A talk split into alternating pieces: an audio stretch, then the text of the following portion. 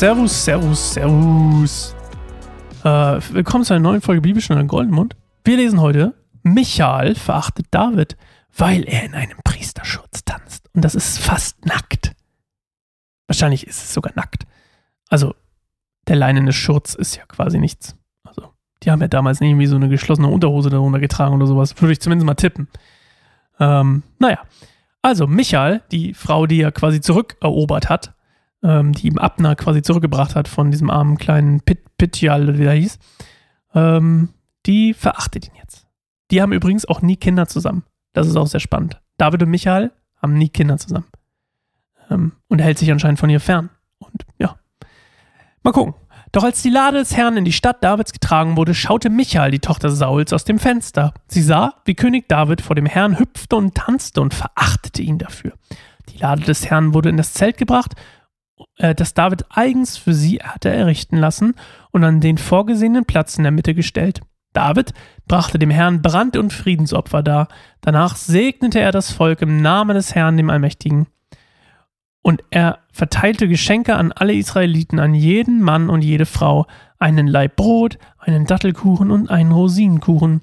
Danach machten sich alle auf den Weg nach Hause. Als David nach Hause zurückkehrte, um seine Familie zu begrüßen, kam Michael, die Tochter Sauls, ihm entgegen und sagte, wie würdevoll der König von Israel heute aussah.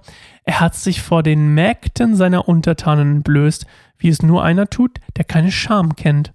Doch David gab Michael zurück, ich habe vor dem Herrn getanzt, der mich vor, vor deinem Vater und seinen Nachkommen erwählt hat. Der Herr hat mich zum Anführer seines Volkes Israel gemacht. Ja, vor ihm will ich auch künftig tanzen.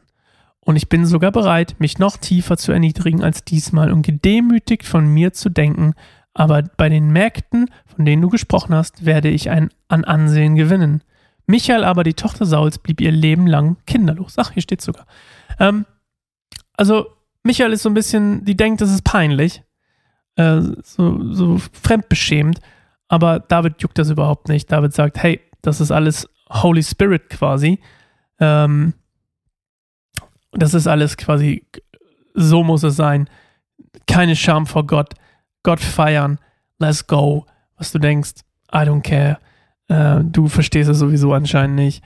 Ähm, aber hey, apropos, dein Papa, ich wurde vor deinem Papa erwählt. Let's go.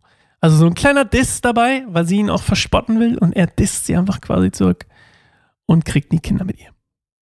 Das war wahrscheinlich der größte Diss für die Frau damals. Ähm, ja. Schön. Das war's für heute. Mehr habe ich nicht zu erzählen. Freue mich drauf, euch äh, bei der nächsten Folge wiederzusehen. Beim nächsten Mal. Der nächste Titel ist ein bisschen langweilig, den sage ich euch nicht. Okay, bis äh, morgen. Ciao.